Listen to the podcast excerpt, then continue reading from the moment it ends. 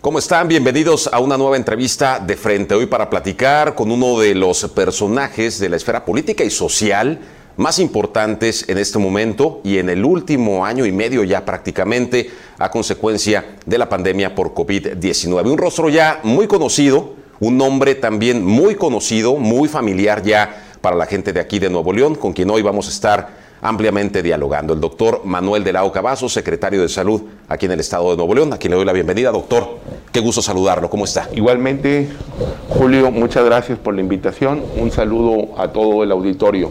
Me voy a permitir quitarme el cubrebocas. Tenemos, Tenemos aquí la, la barrera. distancia y una barrera protectora para evitar contagiarnos. Así es, doctor, cumpliendo con los protocolos, o sea, como debe de ser.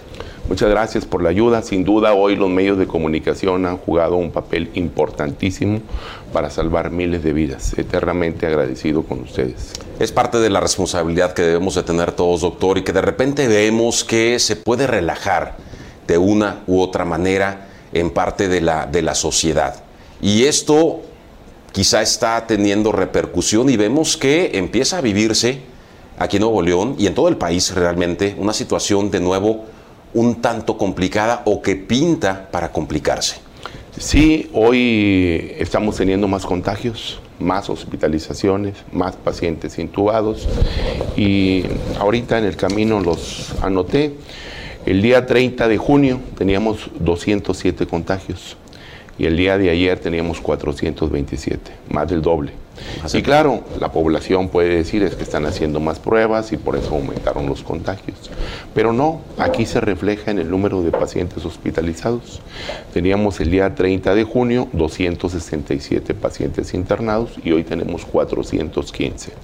Y también en los pacientes intubados. El día 30 de junio teníamos 60 y hoy tenemos 90 pacientes eh, intubados, es decir, conectados a un respirador, a un ventilador mecánico. ¿Qué significa esto? Que se están incrementando los casos. En mi teléfono cada vez son más frecuentes eh, las llamadas de ayuda. En mi consultorio cada vez más pacientes con COVID, amigos, familiares, conocidos que solicitan ayuda para atender a, a un ser querido y que ya habíamos descendido. Y hoy otra vez vuelve a suceder, principalmente en el grupo de adultos jóvenes grupo de 25 a 44 años, aunque también hay adolescentes que se han contagiado en algunos cursos de verano, en graduaciones, en eventos sociales y también algunos niños que han tenido contagios. Obviamente la salud, Julio, es responsabilidad de todos, de todos. Los ciudadanos debemos de tener corresponsabilidad. No tenemos un doctor, una enfermera, un policía para estar en su casa cuidándolos. Si no tenemos esa corresponsabilidad, no podemos tener un estado saludable. La salud es lo más importante que tiene el ser humano. Se pierde la salud y se pierde todo. No hay trabajo, no hay educación, no hay progreso de un estado o una nación, no hay bienestar de la familia, no hay la sonrisa. Y todos los que hemos estado a punto de morir, darías todo lo que tienes en la vida para volver a, vivir.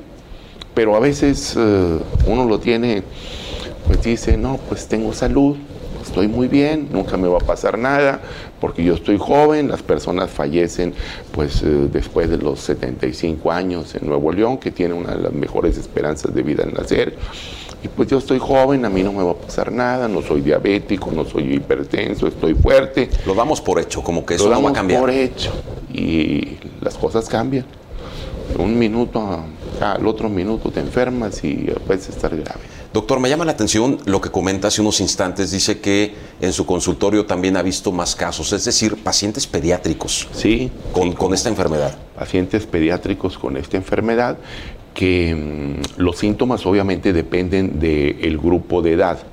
Obviamente los lactantes, los niños menores de dos años de edad, pues en ocasiones no pueden manifestar lo que sienten un niño de seis meses de edad le duele la cabeza y no te dice que le duele la cabeza, que se manifiestan esos síntomas con irritabilidad, están con llanto intenso, la mamá observa que el niño está mal porque tiene fiebre, está muy llorón, está necio, trae algo de tos, escurrimiento de moco nasal y un servidor, yo tengo compañeros pediatras que han fallecido por atender niños descansen en paz, amigos, colegas que fallecieron. Un servidor, sigo siendo médico activo porque siempre lo seré, porque eso me permite tener un pulso de cómo está la salud en Nuevo León acudo a los hospitales eh, privados y públicos a ver pacientes. En las brigadas siempre participé en, las brigadas que hicimos en detección de colonias de, en búsqueda de pacientes con COVID y atendí muchos pacientes en, en las calles cuando sabían que estaban con, mis brigadas, con una camioneta, con radiografías, con unas personas que hacían pruebas, pruebas eh, eh, PCR, pruebas serológicas, y pues la gente se acercaba, ahí anda el doctor y iban, doctor, chéqueme, y obviamente con equipo de protección personal, donde tuvo la oportunidad de revisar a muchísimos pacientes, incluso a mi hermano. También. Incluso a mi hermano que también se enfermó y me avisaron, pues su hermano está enfermo y pues suspendí la brigada y tuve que acudir a su colonia a revisar a mi hermano que lo mandé al hospital.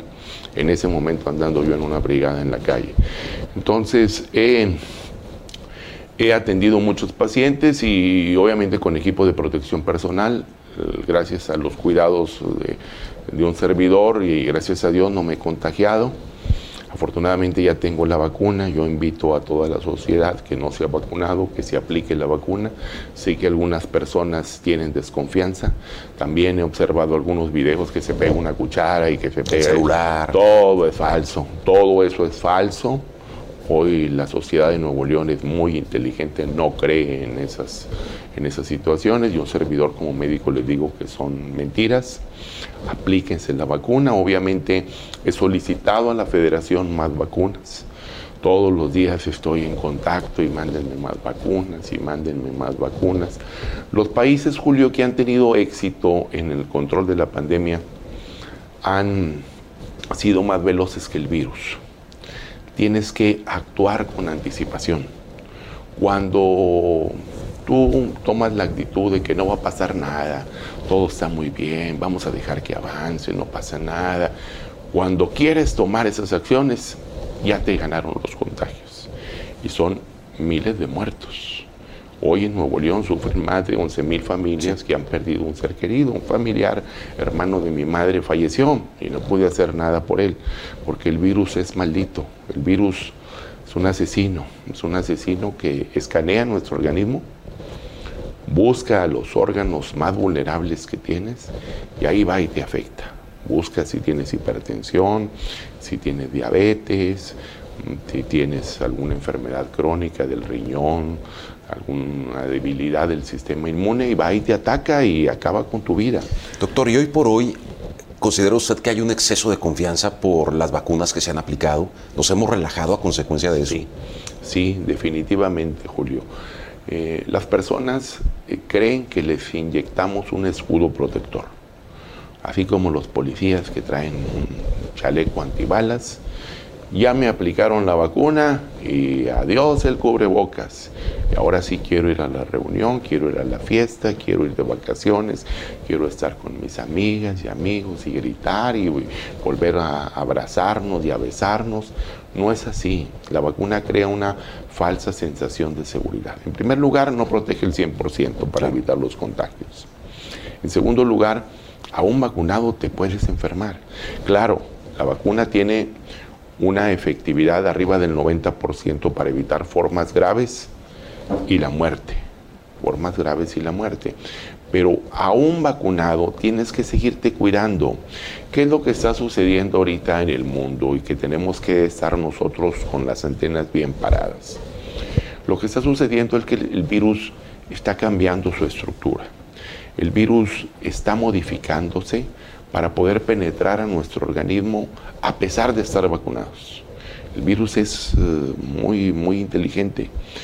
Empieza a, mutar, a cambiar su estructura y decir, déjame a ver cómo puedo entrar al organismo de Julio, y aunque tenga la vacuna, veo dónde, encuentro el hueco y por ahí penetro y lo afecto. Entonces salen nuevas variantes. La variante alfa del Reino Unido, la variante beta, la variante eh, gamma, la variante delta que se encontró en la India que es mucho más contagiosa. Unos minutos platicando con una persona te puede contagiar. Y esa variante, pues, eh, quiere burlar las vacunas. Hay ahorita en este momento estudios donde están proponiendo una tercera dosis de Pfizer, que ya han hecho algunas recomendaciones, la empresa, la productora de Pfizer, ya ha hecho alguna recomendación a la, a la FDA, donde dice, pues hay que aplicar un refuerzo, porque pues queremos que suban los anticuerpos 5 o 10 veces más de los que tienen las personas para evitar esas, eh, esas eh, variantes. Todavía está pendiente de que se apruebe que un servidor como opinión personal y del grupo de amigos, de expertos que, que existen en Nuevo León, yo creo que se va a aprobar una tercera dosis para tener un refuerzo y así estar más, eh, más protegidos. Y seguramente será como con la influenza, que tendrá que ser año con año y variando quizá un poco la, la, vacuna dependiendo de las variantes o los virus que estén circulando. Así es, así es, Julio. Y hoy, aprovechando lo que mencionas de influenza, que empieza a aplicarse todos los eh, meses de otoño, en el mes de octubre empieza a aplicarse la vacuna de influenza. Y un servidor tengo preocupación porque vamos a estar vacunando contra el COVID y vacunando contra la influenza. Y aparte contra el sarampión, las paperas, la rubiola, la difteria, la tosferina, el tétanos. Entonces se nos eh, problema más la situación porque aparte el carro sigue avanzando y hay que cambiar la llanta con el carro avanzando. También hay que atender pacientes eh, que tienen alguna cirugía, requieren alguna cirugía, algún paciente politraumatizado, una señora que va a dar a luz y que hay que atenderle el parto cesárea, que todo eso tiene que continuar y hacerlo con calidad, con calidez y con seguridad para el paciente. Doctor, eh, con la experiencia que ya se tiene, tanto por parte de las autoridades, los especialistas, como nosotros los ciudadanos, en este ya prácticamente año y medio de pandemia, con esta experiencia, ¿cuál será la mejor forma de enfrentar esto, lo que parece ser ya, o sea, definido ya como una tercera ola de contagios? y que parecería que esto nunca va a terminar, de que nunca vamos a salir de esto, que solamente irá evolucionando. ¿Cuál es la mejor forma o qué hay que hacer diferente para enfrentar esta situación que actualmente vivimos? Sí, primero conseguir más vacunas y hacerlo rapidísimo. Es eh, la intención de un servidor que siempre estuve yo eh, pues eh, confrontándome con la federación sin llegar al pleito, porque no es conveniente pelear con nadie. Tratar de convencer a la federación a través del diálogo, a través de la perseverancia, de que necesitamos más vacunas, de que hay que avanzar más rápido, hay que buscar vacunas como lo tiene Estados Unidos, que yo admiro el sistema de vacunación, que el de México ha sido reconocido en el mundo, hoy lo tiene mm, eh, diferente. Hoy hay servidores de la nación, la Secretaría del Bienestar, el Ejército, que traen muchas cacerolas en la lumbre. El Ejército hoy está en muchos frentes. Pero el sistema de salud de nuestro país es un sistema fuerte y sólido que se ha distinguido por la vacunación en el mundo. Hoy hay que conseguir más vacunas. Desafortunadamente, Julio, ningún estado, ningún municipio, ninguna empresa privada puede comprar vacunas, más que los gobiernos federales. Pero tú puedes saber que en Estados Unidos lo ponen en cada esquina. Y a veces este, incluso te, regalan cosas para que te vacunes. Estaba viendo un documental de cómo en Chiapas la gente no se quiere vacunar. Y aquí en Nuevo León deseamos las vacunas. Qué bueno, y así deseamos las vacunas, que la gente quiere vacunarse, porque es eh, muy importante avanzar más rápido.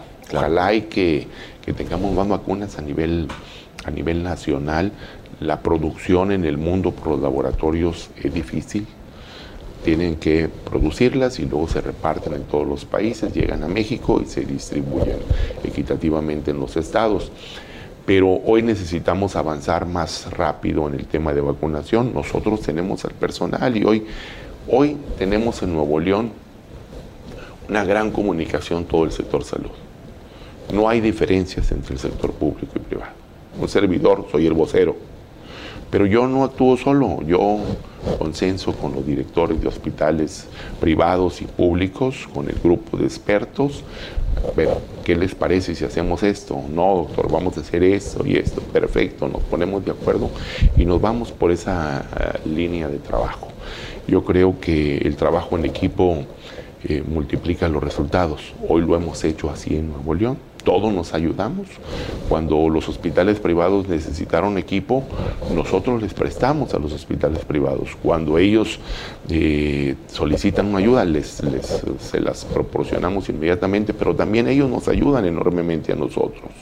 Así es, así es como debemos de trabajar en Nuevo León. Exactamente, doctor. Y en ese sentido, eh, ¿hubo algún tipo de roce cuando de nivel federal se prohibió que se vacunara a los médicos del sector privado, justamente, que decían que a ellos, que ellos podían esperar, que no estaban en el mismo riesgo. ¿Se logró subsanar todo esto? Sí, obviamente mm, funcionó la perseverancia. Eh, funcionó la perseverancia y yo agradezco enormemente a todo el sector salud. Hoy son los héroes, combatan.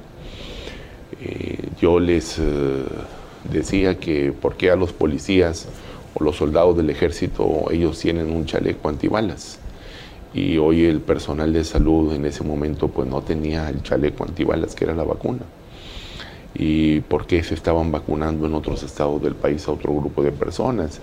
E insistí, insistí, insistí que hay que vacunarlos. Y obviamente hacía analogías yo como cuando uno viaja en un avión y hay una descompresión de la cabina, pues primero se pone la mascarilla de oxígeno el adulto y luego auxilias al niño. Aquí tenemos que tener primero bien protegido a quien te va a curar, a la enfermera, al técnico radiólogo, al doctor y posteriormente eh, pues a la sociedad.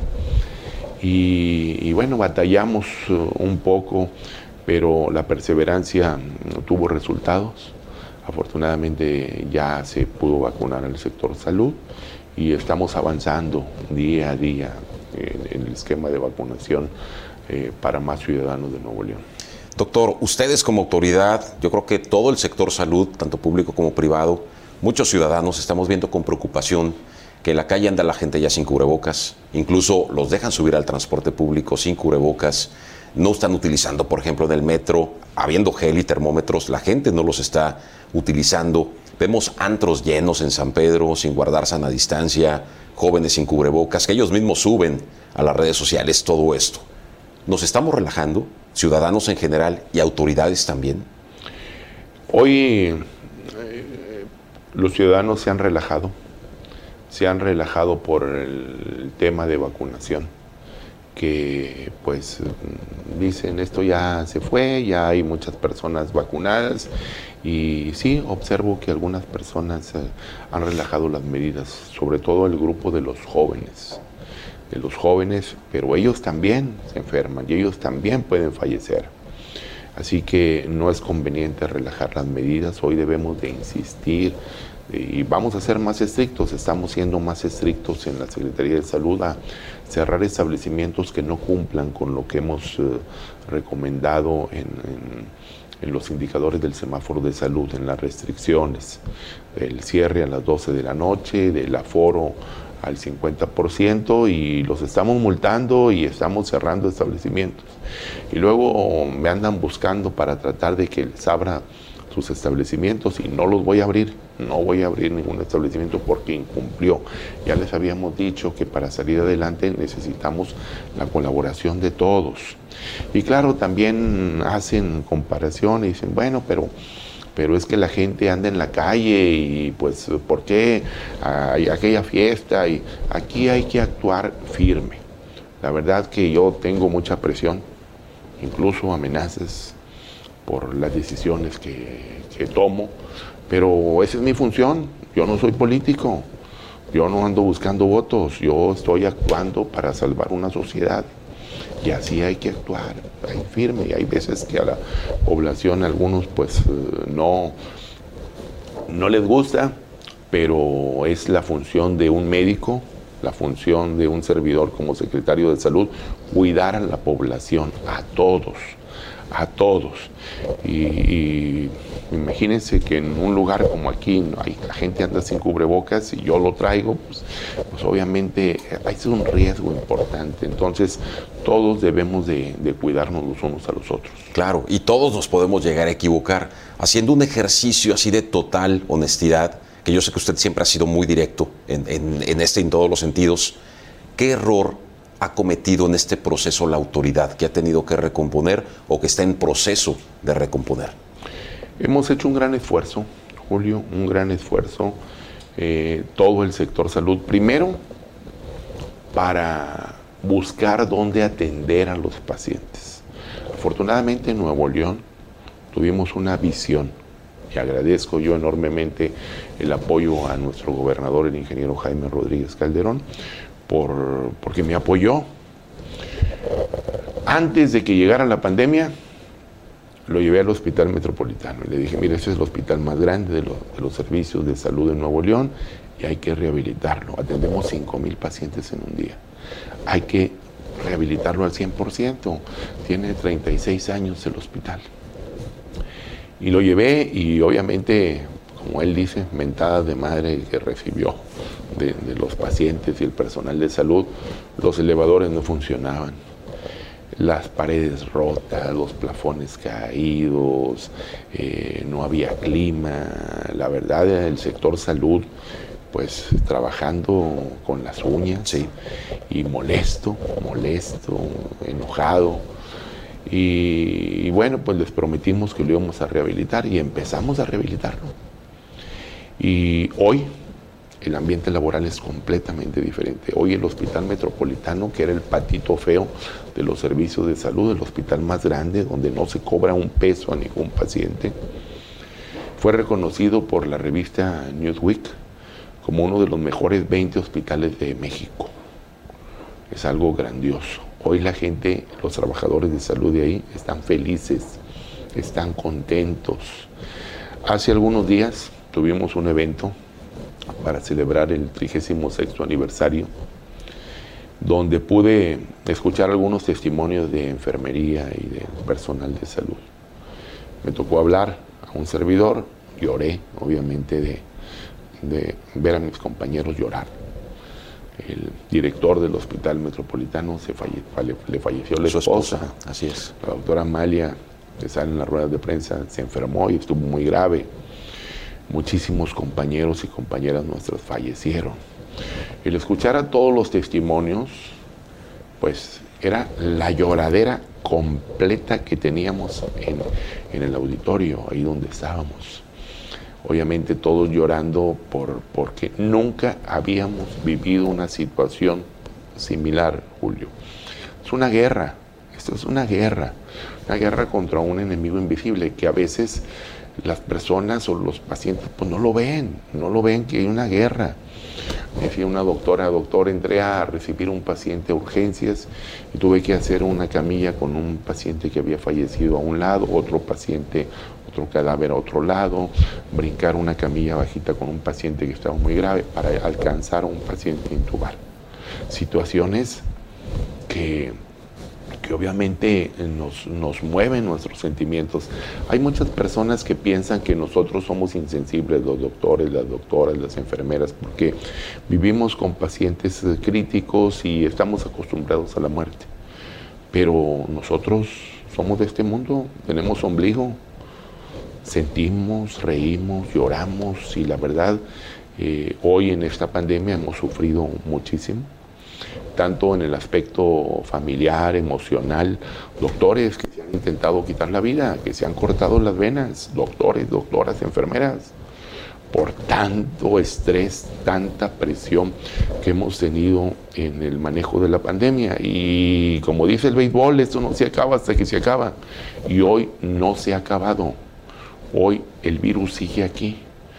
Y hoy empiezan a aumentar los contagios, las hospitalizaciones, los pacientes intubados. Ya estamos viendo lo que sucede en otros países, ya estamos viendo, vamos a prepararnos desde antes. Si bien tenemos uno de los mejores sistemas de salud del país, queremos seguir invirtiendo en salud, queremos seguir cuidándonos, pero necesitamos todos, todos los diferentes organismos de salud, el IMSS, el ISTE, servicios de salud, hospitales privados, pero también la sociedad. La sociedad que se cuide, que haga ejercicio, que tenga hábitos saludables, que evite los enemigos de la salud, como el cigarro, que evite eh, ingerir alimentos ricos en calorías, en grasas, cuidarnos, la salud es responsabilidad de todos. Eh, yo he escuchado a nuestro presidente que él dice que quiere un sistema de salud como los países del primer mundo. Yo también lo quiero y a eso aspiro. Todos lo queremos. Todos lo queremos, pero para eso se necesita inversión. Dinero, se necesita dinero y pues afortunadamente hoy el gobierno de Nuevo León, puedo decirlo con toda claridad, es uno de los estados del país que más ha invertido en salud y, bueno, pues eso agradezco a nuestro gobernador por, por la sensibilidad. Si no fuera así, obviamente hubiéramos tenido una situación mucho más crítica de lo que ha sucedido. Doctor, y en este momento la presión más importante que me imagino que tienen ustedes como autoridad de salud es en el rubro educativo. Hay una presión constante en estos últimos días para que ya se defina una reapertura de escuelas, un regreso a clases presenciales, sí o sí. ¿Cómo se va a manejar esto? A lo largo de, toda la pandemia hemos tenido muchas presiones, muchísimas presiones.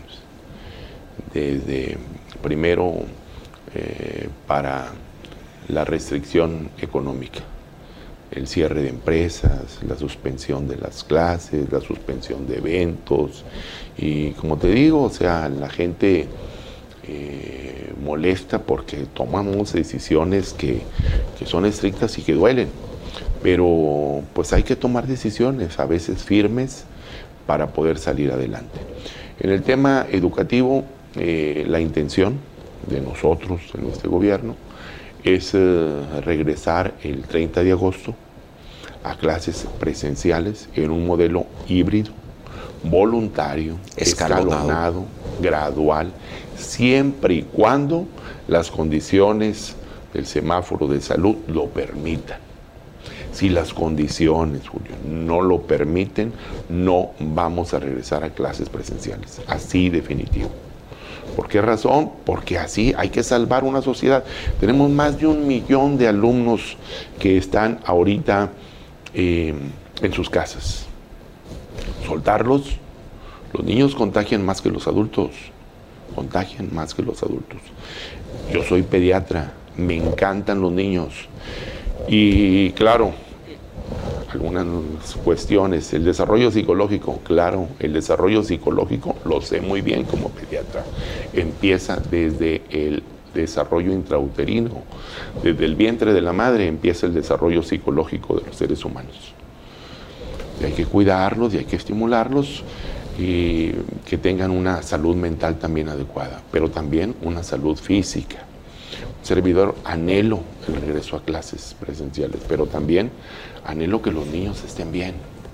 Así como cuando va el pediatra y recibe al niño para que tenga un buen Apgar, que respire bien, que su corazoncito esté funcionando bien, que nazca rosadito el niño, eh, que no nazca con asfixia, Así hay que cuidarlos, cuidarlos ahorita, estamos eh, tranquilos y también hay cuestionamiento, pero las estancias infantiles y las piñatas, pero eso es voluntario, eso va quien se quiere arriesgar. Exacto.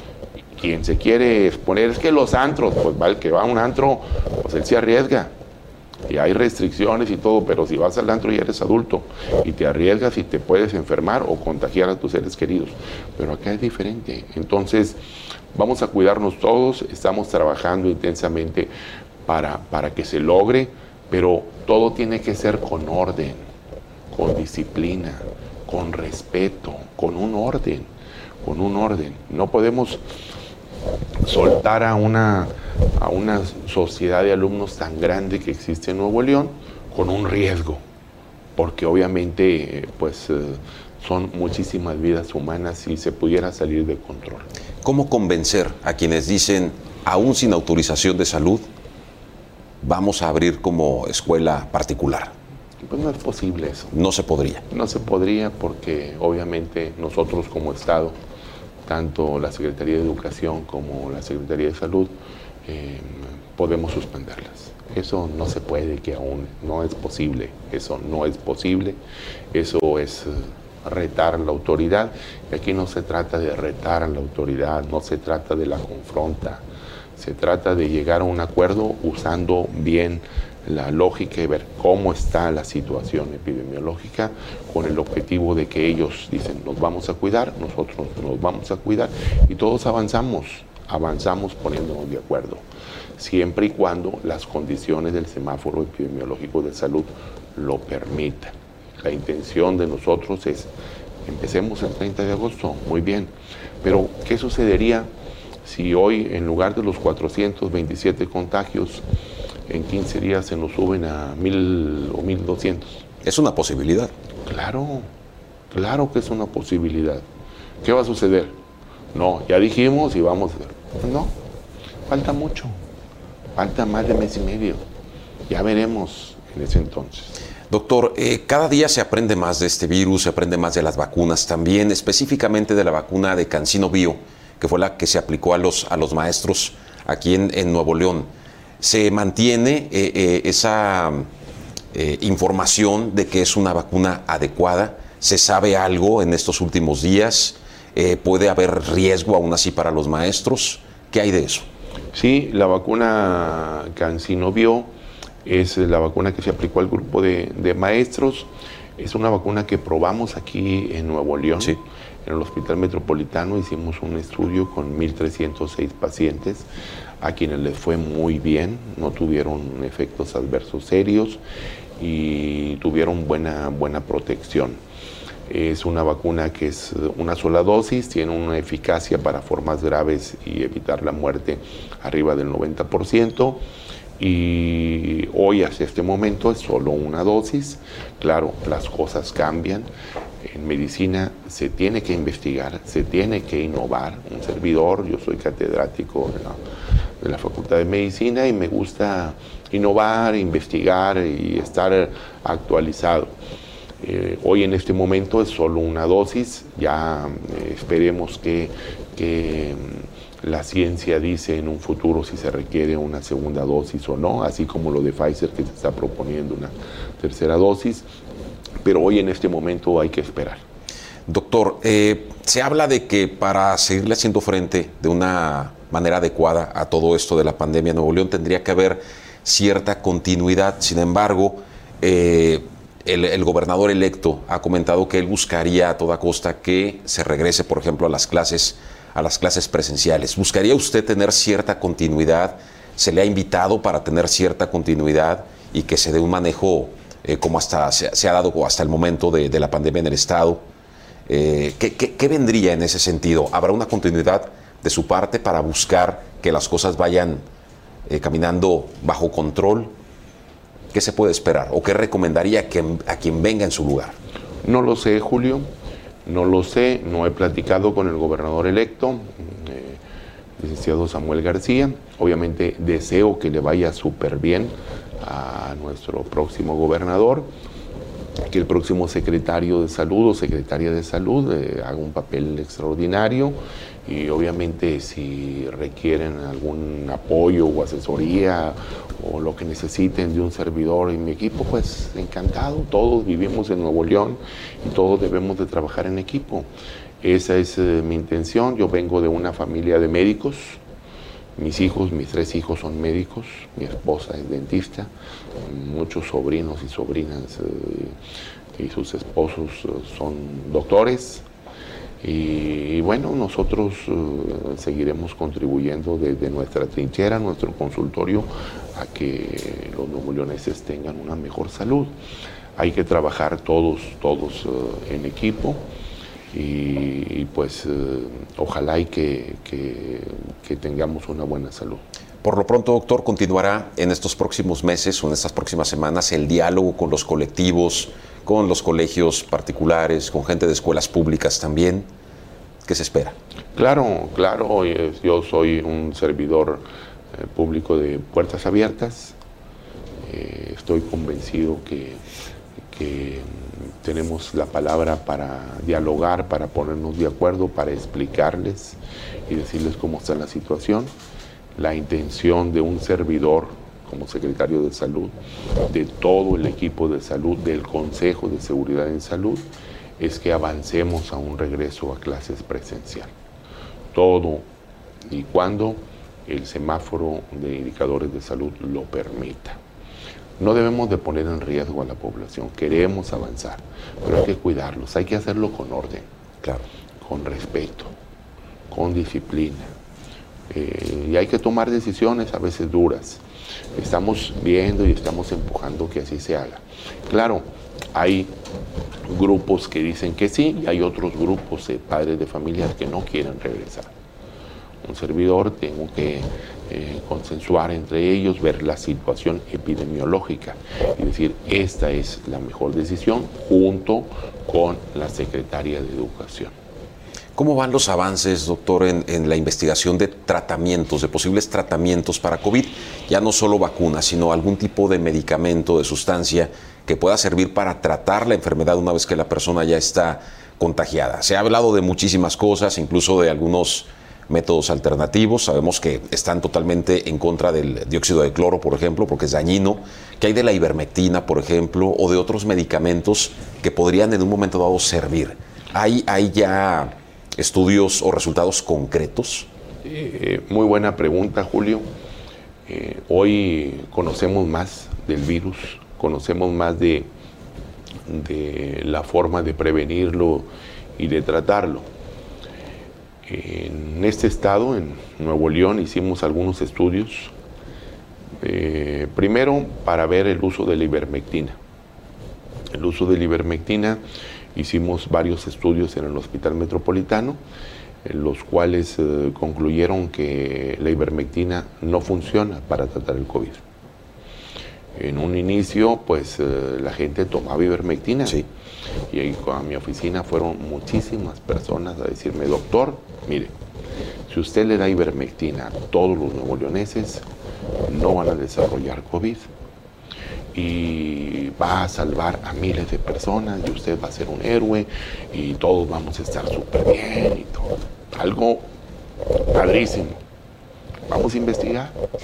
Es que mire, doctor, ya salió este estudio, pero fue in vitro, fue en laboratorio no fue eh, en pacientes.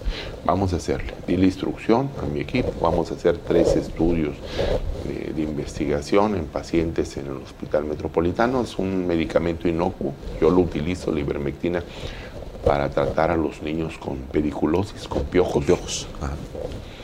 Y, y la verdad que no funcionó. No funcionó la ivermectina, entonces ya no recetamos la ivermectina.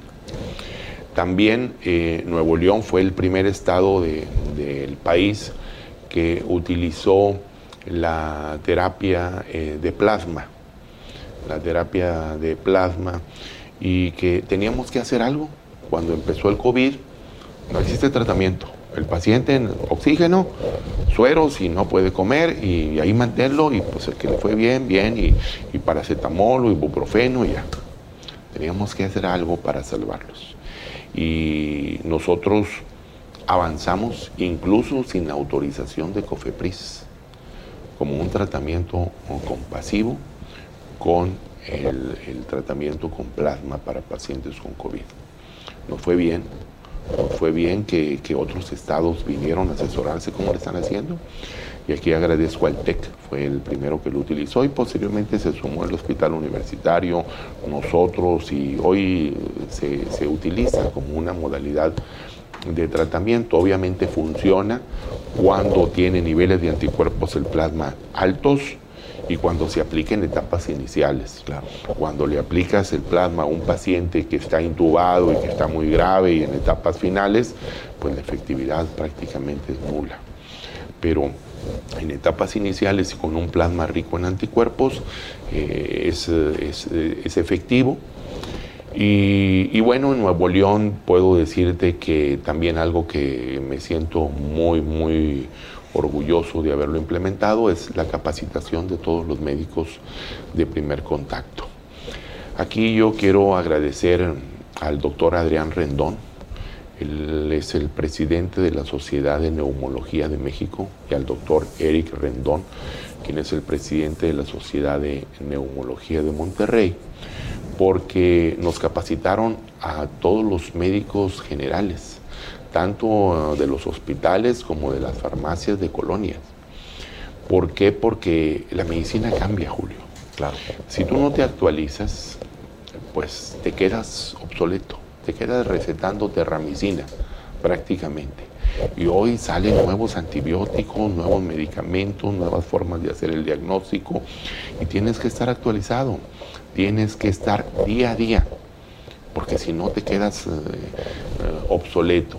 Entonces, eh, los doctores nos ayudaron enormemente, que a propósito vamos a volver otra vez con la capacitación de los médicos generales. Actualizarlos. Actualizarlos nuevamente, eso lo llevamos hacia cabo algunos meses, pero hoy tuve una reunión con ellos y acordamos que la próxima semana, el próximo miércoles, vamos a iniciar otra vez esos cursos de capacitación para los médicos de primer contacto. ¿Qué es lo que sucede?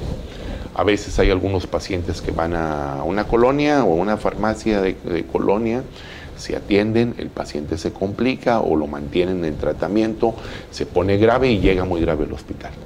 Queremos eh, dictar todos los pasos, el flujograma de atención para que les sea más fácil a los doctores de colonia, a los doctores de primer contacto, a los doctores que están en las colonias, en los centros de salud, en las unidades de medicina familiar, del IMSS, para que sepan y vean el flujograma y decir, este paciente no lo puedo tener aquí, tengo que mandarlo al hospital y salvar vidas. Vamos a continuar otra vez con esos cursos. ¿Por qué razón? Porque se empiezan a incrementar los contagios. Otra vez debemos volver otra vez con las armas, estar preparados para lo que pueda venir. Y hoy sabemos cuándo poner el medicamento especial. Por ejemplo, algunos eh, médicos de exametasona Dexametasona, eh, pues es bueno, pero si la das en etapas iniciales, en lugar de que el paciente mejore, el paciente se problema. Empeora. Empeora. Entonces, la dexametasona no se la puedes poner a cualquier paciente. Es que tiene COVID y me recetaron esto y esto y dexametasona y me recetaron. Y, y bueno, pues a veces yo cuando hablo con los pacientes, mira, ponte esto y esto y dexametasona, espérate, espérate, tiene su tiempo. O sea, su tiempo cuando tienes que indicar el tratamiento, el experto es el que sabe y decir, este no es en el día uno de la enfermedad, ni dos, ni tres, este es a partir del séptimo día, este es a partir de, los diez días en base a estos exámenes de laboratorio, es cuando debes de recibir el tratamiento, este paciente tiene que ir al hospital en base a estos criterios. Entonces debemos de, estar, de estar bien, bien actualizados. Quiero decirte que gracias a todas estas innovaciones, Nuevo León quedó hoy en un programa de Caminando a la Excelencia, segundo lugar nacional de Caminando a la Excelencia, un programa federal donde evalúa todos los programas, el programa de rabia, el programa de prevención, de prevención de enfermedades crónicas, de muchos programas. Nuevo León tiene el segundo lugar nacional. Es algo extraordinario, extraordinario que vamos a entregar a esta administración con un sistema de salud súper fuerte y sólido y con el segundo lugar nacional es un gran reto, o sea, es un gran reto y eso es obviamente gracias a que eh, cuento con un gran equipo, un gran equipo de hombres y mujeres, desde el que abre la puerta, desde el que hace la higiene eh, y el aseo de los hospitales y centros de salud, el guardia de seguridad hasta el director del hospital de primer nivel todos súper entregados, comprometidos, estimulados y yo los empujo, los empujo y los estimulo a todos a trabajar en equipo y les ayudo y hoy sacamos esa calificación, una estrellita, una estrellita que, es para todo el sistema de salud de Nuevo León, mi reconocimiento, admiración y aplausos para todo el sistema de salud de Nuevo León. Porque impulsa y motiva, ¿no? Por supuesto, doctor. Y, y además de la capacitación que van a o que están preparando para el personal, también una manera de prepararse y hacerle frente a este aumento en el número de casos es eh, nuevamente reconversión hospitalaria, eh, van a hacer algunas modificaciones, se pensará nuevamente en un hospital móvil como el que quedó por ahí pendiente en el estacionamiento del, Teatro del IMSS, se avanzará o se tendrá que avanzar en eso para estar preparados para lo que pueda venir. Claro, ya lo estamos viendo, eh, llegamos a tener 2.440 camas para atender pacientes COVID y hoy pues obviamente se tuvieron que desreconvertir para atender padecimientos de otro tipo. Tenemos alrededor de 1.400 camas, pero estamos preparados para en un momento dado que, se incrementen las hospitalizaciones, pues volver, volver a como estábamos anteriormente. Ojalá y que eso no suceda.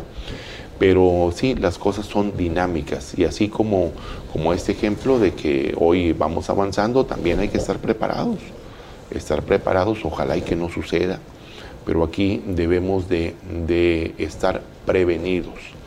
La mejor medicina es la medicina preventiva. Hay que prevenir, hay que ir adelante del virus, que es lo que pueda suceder. Es más barato prevenir, definitivamente. Sí, vale más un gramo de prevención que un kilo de curación, como yo lo digo cotidianamente. Y bien lo decía, doctor, se ha tenido que estar atendiendo algunas otras cosas. No todo es COVID a raíz de que se cargan muchos de los esfuerzos y de las pilas para hacer frente a esta pandemia, se, se descontrolaron algunos eh, rubros, índices de algunas otras enfermedades aquí en el estado de Nuevo León, a lo que haya que poner ahora más atención, de lo cual los ciudadanos tengamos que estar también eh, al pendiente, cuestión de algunas otras enfermedades o vacunas que quizá no se aplicaron por lo mismo de la pandemia, eh, la obesidad, la, problemas mentales, eh, recaída en adicciones? ¿Cómo andan esas cosas? Hoy tenemos que trabajar en todos los programas de salud. Como lo mencionaba ahorita, afortunadamente sacamos el segundo lugar, pero no hay que bajar la guardia. Hay que seguir trabajando en todos esos temas. No es exclusivo el COVID. Las personas nos enfermamos, lo más frecuente es en las enfermedades respiratorias y las enfermedades gastrointestinales. La enfermedad respiratoria más frecuente es el resfriado común, nos duele la garganta, escurrimiento de moco, tos, pacientes con vómitos, diarrea, las enfermedades gastrointestinales, pero también hay pacientes que tienen cáncer. Sí. Y hay que estar atendiéndolos. También hay pacientes que tienen dengue, zika y chikungunya.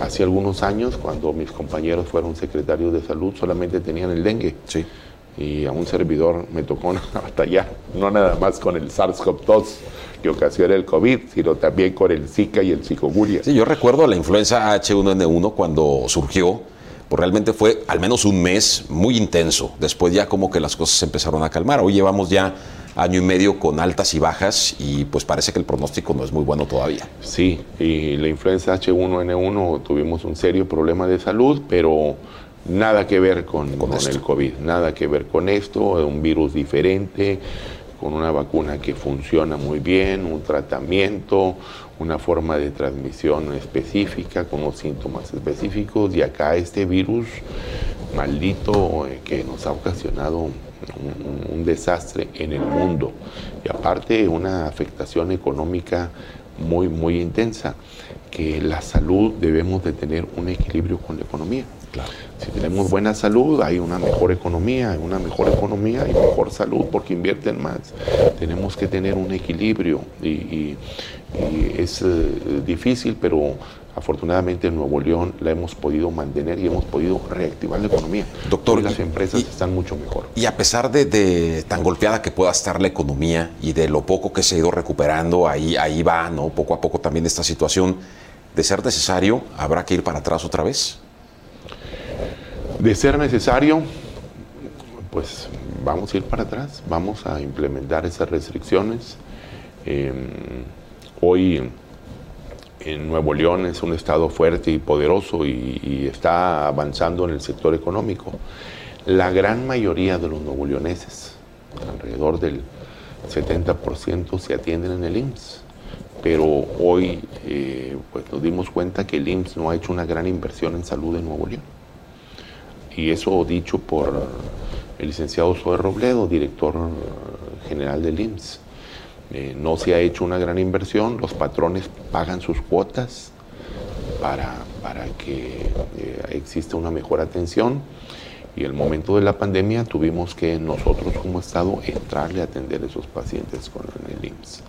Entonces me gustaría enormemente que el Instituto Mexicano del Seguro Social hiciera inversiones en Nuevo León, porque Nuevo León es un estado industrial donde se aporta muchísimo al IMSS y que todo ese dinero que se genera aquí, que no se vaya a la federación a otros programas, se quede aquí a invertir en clínicas y hospitales de segundo y tercer nivel, porque son hospitales regionales. Aquí la clínica 34, la clínica 25 vienen pacientes de otros estados, que también el hospital universitario, que tengo que agradecer enormemente la ayuda al hospital universitario, mi casa, donde yo me formé. Yo digo que la Facultad de Medicina me, me parió y me educó. Mi padre fue el hospital universitario, porque ahí me formó y la verdad que sin la ayuda del hospital universitario pues también hubiera sido muy complejo, que cuando viene gente de la federación y lo conoce pues se queda sorprendido porque ahí tenemos un gran equipo para atender todos los padecimientos que y aquí atendemos en el hospital universitario no solamente pacientes de Nuevo León, sino pacientes de otros estados del país. En la pandemia, Julio, en un momento así más álgido, diciembre, enero, teníamos alrededor de un 40% de los pacientes internados en los hospitales privados eran pacientes de otros estados de la República. Que aquí quiero eh, hacer del conocimiento, Nuevo León eh, fue el primer estado de Latinoamérica, de prácticamente de México y de Latinoamérica, donde se hizo el primer trasplante bipulmonar de un paciente COVID. Paciente de Chiapas tuvo COVID, ya no tenía pronóstico porque el ventilador ya no funcionaba, los pulmones duros, fibróticos. Se viene aquí, se consigue un donante y el paciente se salva. Entonces, eh, a eso aspiramos. Nosotros le echamos para arriba, queremos tener formas superiores de hacer la medicina como los países de primer mundo. A eso aspiramos. Muchos de mis alumnos, mis compañeros, se entrenaron en Europa o en Estados Unidos y traen las ideas de allá y nosotros queremos empujarlas a que sea un, un estado de primer mundo. Claro. Doctor, ya para finalizar, algo que desea agregar a esta plática que hemos tenido a lo largo ya de casi una hora o algún mensaje que desea enviar a la gente de Nuevo León. Sí, quiero decirles a toda la población de Nuevo León que nos ayuden, que se sigan cuidando, que nos echen la mano. Necesitamos la ayuda de todos para poder salir adelante de esta pandemia. Que estén conscientes que el riesgo existe. Un servidor como ciudadano, como doctor, como padre de familia, como secretario de salud, quisiera que no existiera este virus no lo podemos controlar, tenemos que controlarlo entre todos. El virus existe aquí, por favor, ayúdenme, ayúdenos. Necesitamos todo el sector salud, la cooperación de la sociedad para poder salir adelante. Todos los días, como un buen cristiano, hago oración por todos los nuevo leoneses y todo el personal de salud, pero necesito también la ayuda de ellos. Así que por favor, échenme la mano. ¿Le veremos el fin a esto? en algún momento, doctor? Claro, claro que sí. Toda crisis tiene una solución y nos deja una enseñanza, un aprendizaje. Hoy valoramos más el saludo de mano, el abrazo, el beso, la vitamina ABC que yo siempre digo, la vitamina que necesitamos los seres humanos que son abrazos, besos y caricias. Doctor, le agradezco muchísimo haber platicado esta mañana con nosotros. Al contrario, gracias por Muchas gracias. Gracias.